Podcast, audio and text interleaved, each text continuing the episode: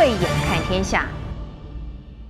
即将要卸任的川普，因为他掀起了美国国会山庄在一月六号的暴动事件，使得美国社群媒体跟科技巨头都联手出招封杀川普。在政治上，川普同样是遭遇到空前的难堪。由联邦众议院的议长佩洛西所发起的弹劾案，正是对川普展开了追杀的行动。美国一个历史悠久的民主大国，从二零二零年跨进二零二一年，让全世界见证了开民主倒车可以有多么的荒谬。但是，川普会这样就束手就擒吗？在剩下不到一百个小时里头，美国的还会再演出哪些精彩的好戏呢？今天特别为大家邀请到了《美丽岛电子报》董事长吴子嘉吴董。欢迎您，以及资深外交官介文吉介大使，欢迎介大使来到我们这个节目当中，跟我们大家一起来聊聊。欢迎两位。那么首先我们就知道，我们看到了一月六号，血溅美国的国会山庄哦。震惊了全世界。那一天，我们还特别就电话连线紧急找到了接大使哦，谈这件事情啊。没有想到这几天美国的变化的迅速，真的让人瞠目结舌哦。我看资深的外交官也很难见 见识到这样的一个场面哦。但是我们除了瞠目结舌之外，我们还是要来拆成两个面向啊，几个面向，我们来谈谈美国。首先聊一下，究竟这件事情，这个联邦众议院这个议长 Nancy Pelosi 啊，她就是。川普最痛恨的女人，最终还是这个女人出招，让她这个有这个可能也是她致命的一击哦。佩洛西她动作非常快，一月七号她就召开了记者会，她呼吁副总统彭斯。和川普内阁成员要援引美国修正案第二十五的这个修正案，让川普提前下台。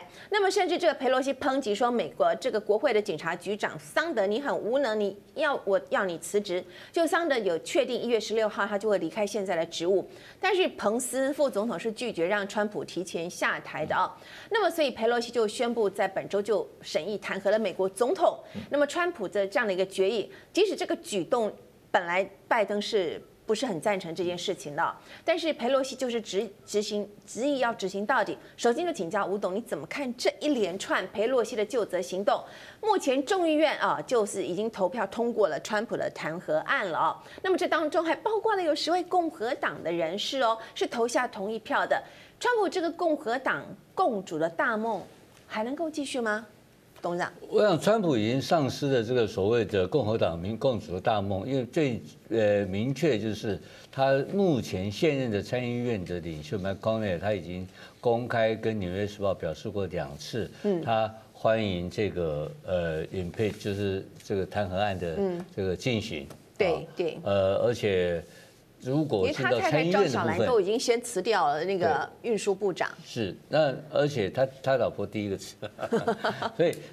在下一轮进到参议院以后，等于说明年等于拜登任期的时候啊，我据我估计的话，这个弹劾案还是有很有可能会通过哦。啊，这是第一点。然后第二点来讲的话，要提到拜登本人的态度哈，在美国政治的传统里面，据据我个人的观察哈，呃，他从来没有后任去追杀前任的哦。所以在政治上来讲的话，他不会做这种事情。拜登不会主张去追杀，啊，会主动的去。找这个去报复前呃这个川普总统这种事他不会干的，因为一旦这种事情开立的话，以后就就不断的就重复这种复仇政治了。所以台湾有有有曾经发生过啊，就是有曾经发生过说，在民进党人认为说阿扁是被追杀的了啊。当然这个里面阿扁因为贪污，这个还有有待公论。但是说美国有这个传统，我要第二点我要解释一下。所以不管是然后，但是在这个。罢免案，或是就是宪法二十五条的修正案了哈，或是现在的弹劾案，这两个作为方式都是属于政治动作，我们把它归类一下。另外一个就是诉讼，他现在其实这一次的所谓的呃包围攻击这个呃国会山庄这件事情呢，在美国或是说美国上下一次法学专家。包括检察官也认为这个是一个犯法的行为，是一个暴动，是。甚至于说，呃，美国国防部、美国参谋长联席会议主席，他包括参议员全体认为说这个是一场政变，嗯，所以因此在这个部分呢，他应该有触犯到所谓的联邦的法律跟地方跟联联邦法律跟美国跟 DC 的地方的法律，如果有触犯到美国 DC 的触犯 DC 地方法律的话，嗯。那个是属于总统不得赦免范围，所以他现在在考虑的问题，我认为他下面会面临到的有可能会通过的这个 impeach，就是所谓弹劾案，有可能会通过的这个法律的诉讼，那诉讼的性质是哪一类？啊，都会造成川普以后的很大的困扰。你最大的困扰就是怎么样会让他二零二四二四年没有办法。东山再起。呃，这一项来讲的话，如果我个人认为在政，所以我刚刚分类，一个是法律作为，一个是这个政治作为。是。如果呃这个弹劾案通过的话，参议院通过哦，是。我相信共和党就没有能力提名一个弹劾案通过的总统来担任二零二四总统的候选人，这个可能性，党提名的可能性完全没有。我们先请教一下那个谢大使，来跟我们讲，这个美国总统的这个弹劾流程啊，是一个非常复杂的过程啊，到底有多少道的程序需要经过？请谢大使给我们介绍一下。其实它是蛮复杂的，它本来先要调查，还有各种程序哈，要在众院先做，那么它有很多听证会啊。可是这次 Pelosi 哈，他最痛恨的男人就是川普，终于抓到机会了。所以他程序非常快，他这个就立刻就付诸表决了，成案就付诸表决了，短短的数日之内啊，成案付诸表决。所以他这个，所以这个本来就有很多程序啊，可快可慢啊。那众院是成案，可是呢，决定呢是参院，众院可以用简单多数决。是，因为众院本来就是在民主党掌握多数之下嘛，是，所以说有十个这个众议院，呃，众议院的那个共和党众议员跑票哈，嗯，其实本来也不影响大局，就是锦上添花，本来民主党就可以过这个案了。所以再来的问题就是说，能不能够在参议院那一关嘛，哈，好，那就是说，那参议院那一边的话，我们在众议院这边已经过半数了，那么在参议院呢，要经过多久的时间时程，然后要怎么样的一个程序，比如说要多少票，对，那他才能够真的是被，就是定案说他是被弹劾了。这个是非常难过的一关，叫三分之二多数决。三分之二，也就是说，今天你要拿到六十七票，对呀，一百票，六十七票，六十七票你才能过。是。那现在美国参议院是五十对五十，是。我说，也就是今天要有十三票共和党的参议员跑票，嗯哼，哦，才能够过这个案。那过去美国的这个几次这个哈。呃，弹劾总统啊都过不了，就是因为这个高门槛。嗯，那现在看不出来，共和党的参议员有这么多人要要今天啊要倒戈，因为川普不是不是一个人啊，川普应该讲，川普加七千五百万票，是，这七千五百万票，哦不。都是共和党的票哦。对。那这个川普，事实上他今天不是挟君挟挟天子以令诸侯，他先挟选票以令诸侯嘛。这七千五百万票就砍掉，变成哈三千五百万票的话哈，他可以哈成事不足败事有余。你们今天将来哪一个参议员哈，你今天倒我的歌，下次你选举你看好了，我就叫川粉啊，让你下台。对，而且川粉刚刚那个这个川普已经决定，他现在要去开一个电视台。川川普不会放弃的，是我我那天所有的社群媒体封杀他没有关系，我自己开一个电视台。他他在民主社会谁最大，选票最大嘛？我有七千五百万票，我就是我就最，而且我今天哈，我打不垮你哈，拜登，因为你拿了八千多万，我绝对可以打垮你共和党。所以已经有人在传说，共和党今天如果跟川普搞撑的话，川普哈另立一个党。不是不可能啊，那跟随他的人，那共共和党不就垮了吗？嗯，所以今天共和党事实上是一个大危机。哦，所以他们在这个川普的问题上哈，不是决定川普的生死，是决定他共和党的生死。哦，好，那还再请教一下介大使，拜登一开始，嗯，总统大选，拜登一开始好像不是很赞成，嗯，呃，说在此时提出这个要对他弹劾案，呃，就是对川川普总统这个弹劾案。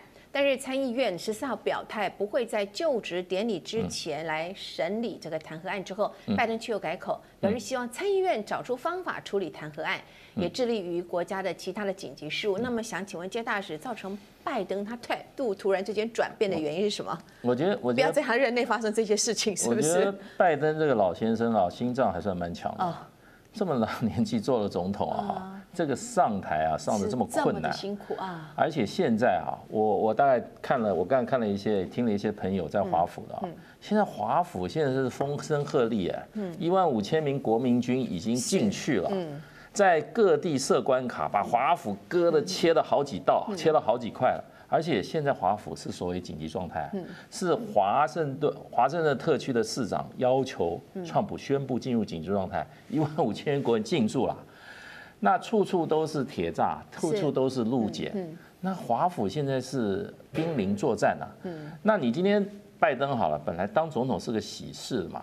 你给我搞成 这个满城尽是什么黄金甲，好了好，什么甲都好，这个总统就臭触眉头了嘛。而且你当了总统，人家就要讲，当了总统，每个都想做全民总统啊。好，你还没当当总统，哇，美国已经变成啊四分五裂了，他怎么做事啊？所以当然，拜登他基于自己的利益，他希望美国不乱。可是我们这位川普是够狠，因为为什么他？昨天我看电视上，他在在德州讲话。我们知道英文，他用了一个字啊，他就讲说：“你们不要想弹劾我，那是不可能的。”他说：“你们这样做，最后就好让你自己引火焚身。”他说：“这会让他用那个字叫 haunting，haunting 就是好，我让你一直害怕，一直一直害怕，恐怖，恐怖，阴魂不散。”这些事情会追着你一直哈，那他今天已经下追杀你，一路追杀。我，我也让这种恐怖的阴影一直追追着你，一直追着他。所以川普，我听他用了这个字，我说哇，这个人不要惹他。啊！哎，他总统让他干完四年，让他安安静静下去啊，对拜登有好处。哦。要不然的话啊，美国。美国这个国家啊，我们常常就讲，我开玩笑说啊，有战斗民族什么俄罗斯啊。嗯。我在美国住了八九年啊。嗯。我觉得美国民性强悍。嗯。你看美国警察为什么常常要打死，在街上打死别人？因为美国警察被人家打死的数量也很多啊。对。每个人都有都有枪。嗯。所以这个美国是一个如果动乱起来哈，相当相当难以控制的一个国家。嗯。那现在他已经到这个边缘。嗯。那拜登先生七十八岁了，做了总统哈。他能够就是说安安稳稳哈，也就好了。现在我想，Trump 也就看准他这一点。是是是。那所以这个后面啊，我觉得美国热闹了，而且我并不是那么乐观，这些事情可以善了。哦，可以善了，千万不要惹火了川普。所以吴董。还记得这句话，你就是那个让这句话一语成谶的人。为什么呢？你就说要注意，川普有恐怖十四天，在他这个他卸的这个交出政权之前有恐怖十四天。一开始呢，本来是按照剧本在走的。一月六号，国会山庄的暴动，紧接着呢，哦，这个蓬佩奥就出来宣布，美国驻联合国大使克拉福特要访台，然后再给你加码取消了现行美台交往限制。一月十二号又召开记者会，说盖达组织新的基地就在伊朗，感觉伊朗这枚棋子，川普还是要掐在手中。吴董，你怎么看这套剧本呢？我我你我们回头去看我过去这两个月的说法里面，我一直认为发生事件的时间点是一月六号到一月二十号。对对对，没错没错。我我重复的在各个在各不同的节目里面重复了很多次。呃，没有，我没有想到发生在 Capitol，在在国会山庄，这个完全 out of 完全出人意外，这不可思议的事情发生了。而这个事情啊，因为台湾人的感觉没有美国人的感觉那怎么那么实在。嗯，因为我们台湾也发生过立法院被侵入嘛，然后居然然后太阳花这些人还去当了立法委员，还成立一个政党。嗯，在美国来讲，你知道这是什么事情吗？这叫做奇耻大辱啊！这是民主整个蒙羞啊！民这个整个让全世界人看不起美国人，嗯，所以这个是个非常严重的事情。结果他居然川普干出来了，所以现在为什么美国人那么愤怒？为什么那个 Pelosi 非要立下誓言说，我。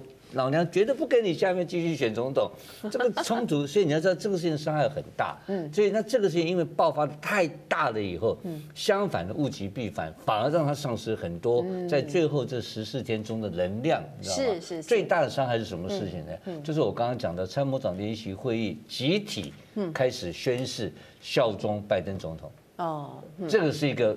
历史上也从来没有发生过的事情，第一次，啊，哪有这种民主老牌国家，这是第三世界国家才干的事情啊？为什么要做这个事情？共和国才会有的事情，这个太可怕了。因为什么？因为他说我有我有兵权，你知道吗？他握有，他还是三军统帅，所以逼得米勒出来开记者会，宣布说拜登是我们的总司令。对，就讲的那么清楚的话。对，参谋首长联席会，这是为什么？掌握军权的。Joint Chief，嗯，他其实就怕那个足球，哦，就是那个核弹。足球，啊，对他怕那个核弹，因为目前的核弹的密码，只有他，只有一个，只有川普吗？还有还有人？但还有相对应的军方嘛，对应的军方应该 Joint Chief 要有，参谋长、国防部长应该也有。他，但他现在，所以参谋长联席会议主席集体做了这个会议的宣誓以后，他等于解除他这个。解除这个危机了，他没有办法再行使任何的所谓的对美军的指挥权了。嗯，所以因此相对的，我原来最担心出发的两个真正地区，一个是伊朗的军事行动，一个是南海的军事行动，看起来应该这两个都没有了，没办法，这没有了。所以你相对你后面再看到的，庞佩奥本来要去欧洲的访问，本本来的 Katie Craft 要到台湾的访问，通通这航，通通一一夜之间的一夕之间的全部喊停。嗯，这就是为什么喊停呢？就是。拜登政府，拜登介入了嘛？哦，真的是拜登介入了，介入了。拜登因为这时候在国家危机状态了嘛，我不 take over，不不住，我不接管这个政府的这个，不管进入政府，你会继续乱下去。就在很快的形式，由拜登团队接接管了，其实现在已经。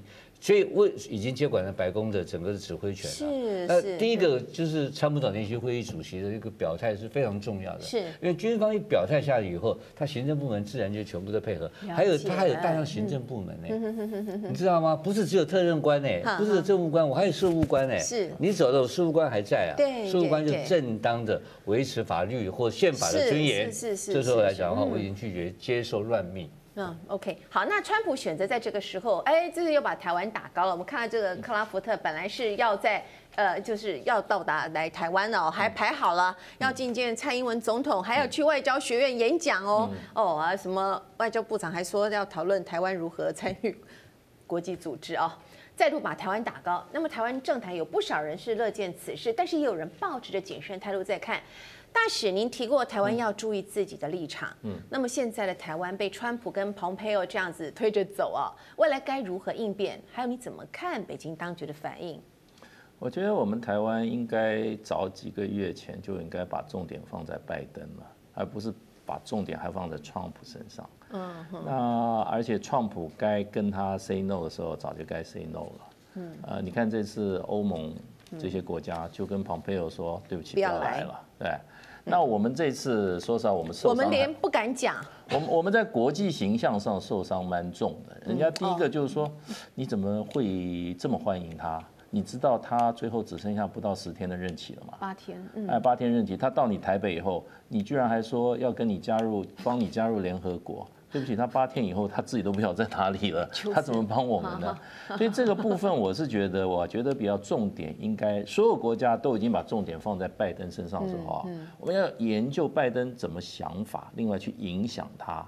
嗯，那这个才是我们这一个时期工作的重点。嗯，那川普不是我们现实，我们不能不现实啊。我们我们的顾虑是我们两千三百万人的生活跟安全跟福祉啊。嗯嗯，将来最重要影响到的，这个这个就是。就是拜登啦，嗯，那你看我们跟拜登，我们从来很少提到他，我们政府都没有说我怎么有跟这拜登有什么互动啊，让我们大家觉得安心嘛。从来我们还在跟拒绝承认我们押错宝，对，而且我们还做了一个很很很荒谬的一个一个一个一个论断，说这个 Craft 来台湾哈，嗯，是我们跟美国光交上的一个重要的一个里程碑，嗯。那我就不晓得说，一个退役 要下卸任的前任的政府官员，尤其在他的老板川普在华府，现在在美国被人受到这么大争议的时候啊，我们应该要脱离，我们要赶快脱离跟这个川普政府的这些瓜葛，然后呢，实际上把所有的重点放在拜登身上，早就该这样做。可是我们也是来者是客，我们也说不出说婉谢。对，因为这也是美国方面宣布他要访台的，不过，是不是？不过这个东西我们已经受伤了。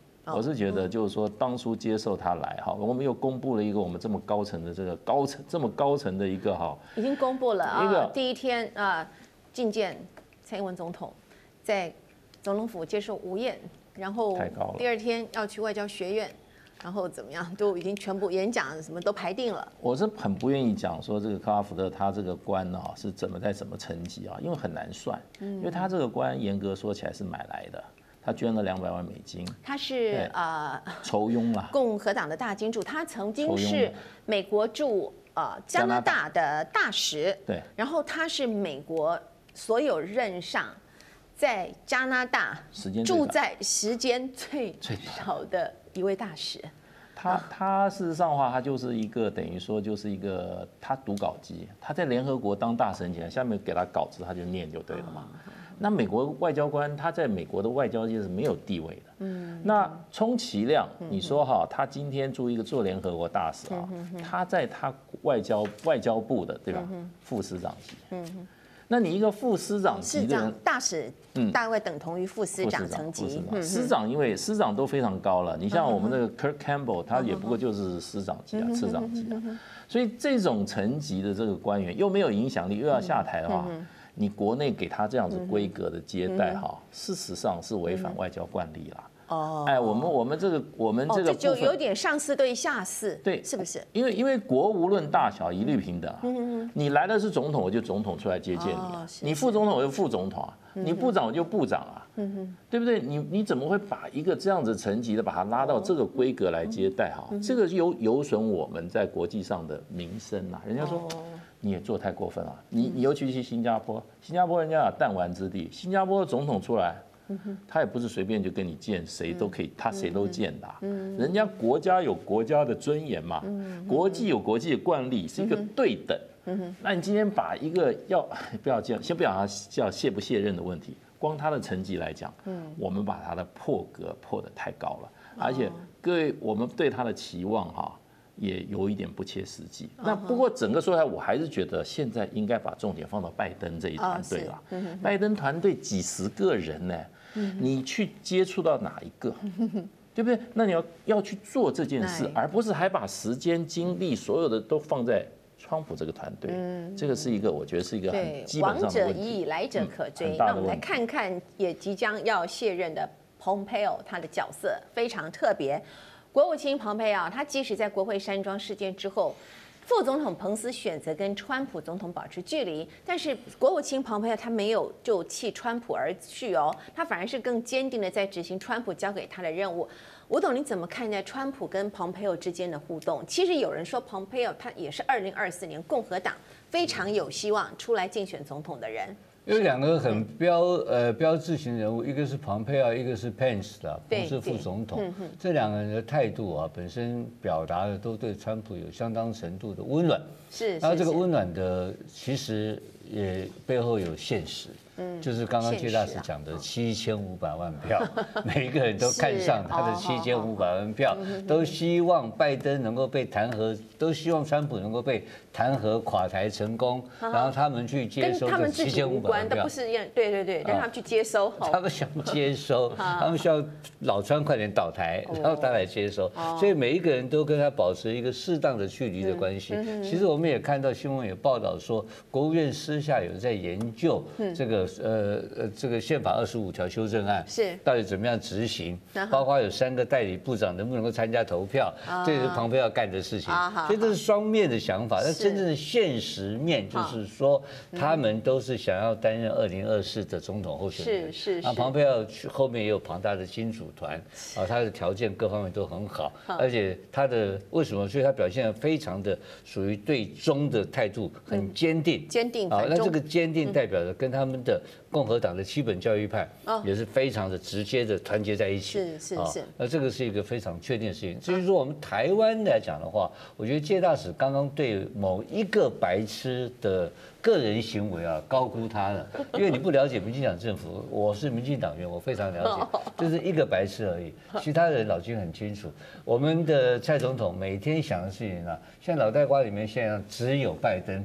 小弟在别的节目上面，我公开呼吁说，我只爱拜登。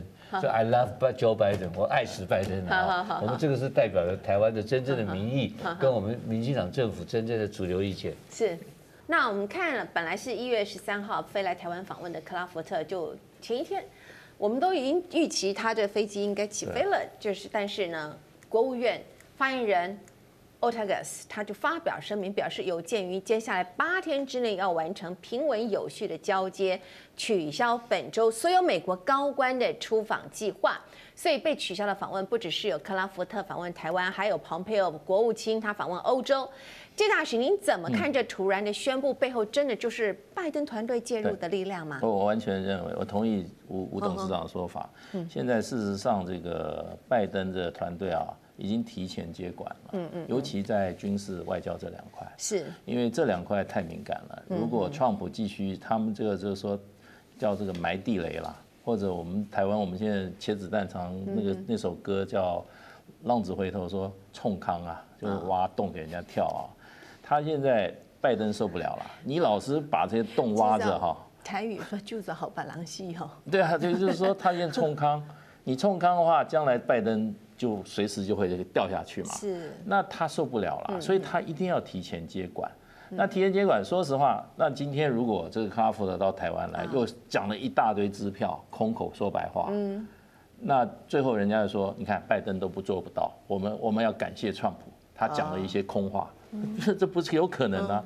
所以现在这个时段其实是华府很混乱的时候，很混乱的时候，很混乱的时候，那已经混乱到还没就任总统就要把。军事跟外交权先掌掌握在手里，他掌握得住，平常掌握住，为什么？因为川普跟所谓华府的建制派啊关系非常恶劣，嗯，因为他每天呢，他这个完全不把这些建制派，建制派，美国华府建制派就是什么专业官僚。这些意见领袖，这些智库学者专家，对不对？这些这些这个这个这个还有这些重要的游说者，这些都是美国华府，他们永远在那个地方。他建制派，川普去根本不把他们当一回事，所以他们老早对川普不满了。嗯所以拜登这个时候把要收权的时候啊，在川普还没有真正军服还没交出来，他权已经没有了。所以这次我想。蓬佩奥他还是国务卿，嗯他想去，当然想出去玩一玩啊。毕业旅行谁不喜欢呢？去不了，嗯对不对？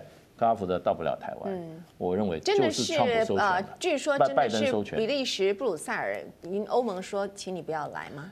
蓬佩奥真的也是也是一方人物了。他其实上去法国，人家就给他小鞋了，就给他好好，就让他蛮难看的。可是他好像都不在乎。对，他还是照去。对，当然北约也在那边，他还是有办法可以去。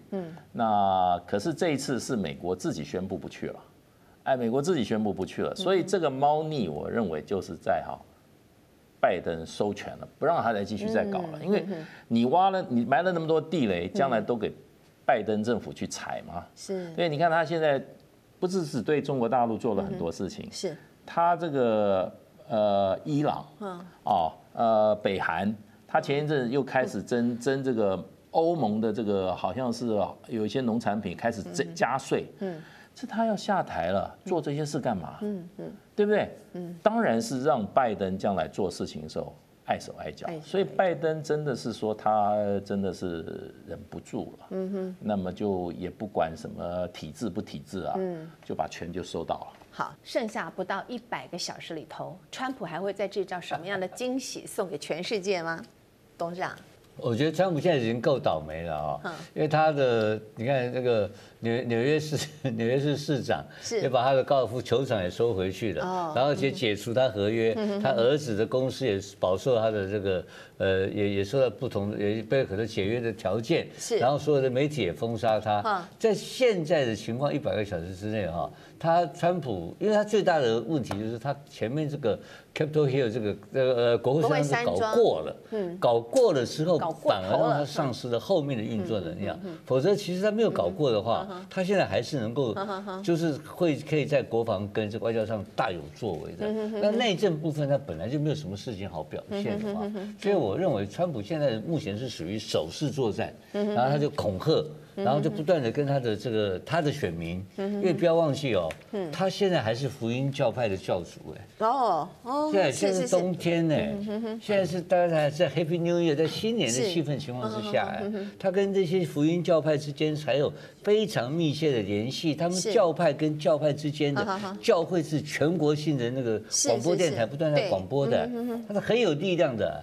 但是他对整个整体来讲的话。他大概没有办法再捅大篓子了。嗯，他把他自己的那些诉讼和可能的政治的伤害，是可能目前是属于守势作战。那真正的川普的问题啊，是是在拜登就任以后，因为川普主义，或是川普所撩拨起来的那个阶级的矛盾，穷人跟富人之间的冲突。对抗。我举个最简单的例子，就是马斯克讲了一句话，说中国政府比美国政府要好，对穷人要好，这个是不是事实？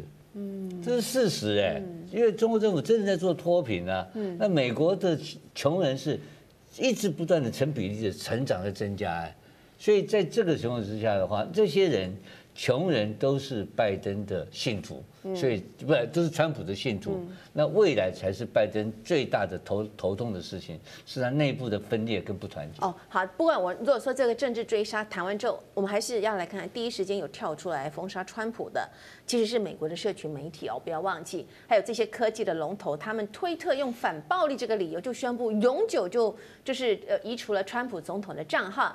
但是这个德国总理梅克尔也针对这个事情，有透过他的发言人哦，在一月十一号有一场例行记者会，也表达了他对于这个事情的看法。他认为说，美国社群媒体封杀川普的这件事情，开始变成一个大家都应该要关注的问题。他说，言论自由不应该是由社群老板来决定的。嗯、那么，谢大使你怎么看梅梅克尔这个动作？我我，我赞成梅克尔的看法，因为事实上，美国现在权力最大变成变成 Zuckerberg 变成谁掌握谁掌握这个掌握这个 FB，谁掌握这个 Twitter，谁掌握生杀大权，谁给他这个权利？他是被选出来的吗？没有啊。那么美国这个国家，他是主张他一向是属于全百分之百言论自由的。美国的这个宪法修正第二第二第二个宪法修正是百分之百言论自由的，因为为什么？他有历史原因。他说，过去有很多言论在历史上被视为邪说异端的，后来发觉他们都是人类的先知啊。所以你当代的人用你的当代的看法去去压制言论的话，最后都是造成悲剧。所以他是百分之百言论自由。其实欧洲还是有限制言论，因为欧洲是采联合国的标准。嗯，联合国标准，你这种煽动啊，或者比如说煽动种族、煽动这种啊仇恨啊，它是禁止的。美国没有这回事啊。嗯。所以今天不管怎么样，川普还是美国总统，就是一般人，你也没有这个这么大的权利。你用你的社会公器，你今天你企业长大，你都掌握社会公器，然后你用你私人的原因去把你的公器把它关闭，其实是造成整个社会的影响，甚至动乱。所以他们掌握太大权力。所以 Merkel 讲出来这个问题，其实我原来也是有这个看法。我觉得尤其发生在美国哈，那美国人应该自己看他们自己的。这个政治史，嗯，美国人是讲究的是百分之百言论自由。是。那川普今天，我不是说支持川普啊，而是说川普的言论自由都没有了。美国一般老百姓言论自由不是随时会被封杀吗？所以这是一个值得大家去思考的问题。好，我们发现印度人在这件事情上的反应很不一样哦，他们没有关注言论自由的问题，反而是聚焦在印度总理莫迪突然之间就变成了全世界推特粉丝人数最多的国家领导人。想当年，推特粉丝人数最多的国家领导人是奥巴马总统。全盛时期，奥巴马拥有一点二七亿这么多的粉丝。现在，川普有八千八百七十万的粉丝人数，好像一夕之间要归零哦。川普一定是很不好受的，但也相信川普很有是一个非常有能力的执行者。即使推特、脸书不给他发声管道，其他的科技龙头也联手追杀。可是不久的未来，我们一定会在其他的地方看见川普的身影的。好的，以上就是今天的慧眼看天下，未来还有更多重要的国际局势消息以及背后的内幕角力，请您持续锁定，同时也欢迎您上 YouTube 网站来订阅以及分享。我是王宝慧，下周同一时间我们再会。